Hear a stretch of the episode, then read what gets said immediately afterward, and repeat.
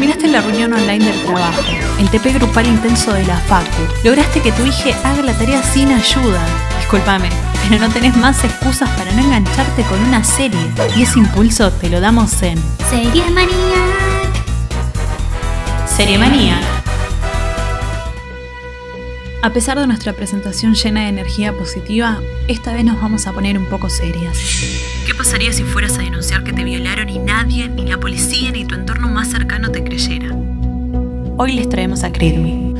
La miniserie de Netflix que se estrenó en 2019 está basada en el artículo de investigación ganador de un premio Pulitzer llamado Una increíble historia de violación, escrito por T. Christian Miller y Ken Armstrong.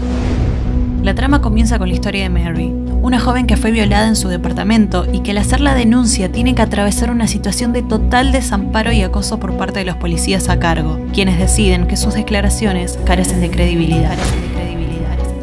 Tiempo más tarde, dos inspectoras de la policía que están investigando casos de violación descubren un mismo patrón y crean una unidad para capturar un violador en serie. La casualidad es que los detalles de los nuevos casos son los mismos que Mary había denunciado dos años antes.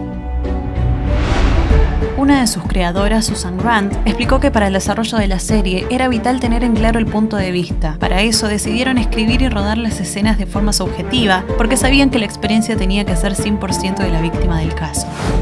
Los ocho capítulos nos llevan a pensar crudamente sobre la impotencia, la sociedad prejuiciosa y el papel de la mujer a la que no se respeta y por la cual la lucha continúa.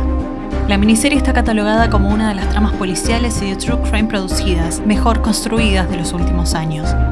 Lo importante de su historia es que pone el foco en la idea errónea de que hay una manera única de reaccionar a un trauma. En la actualidad todavía existen razones por las cuales mucha gente se basa en una misma idea y opinan libremente sobre cómo debería actuar la víctima en una situación de violación.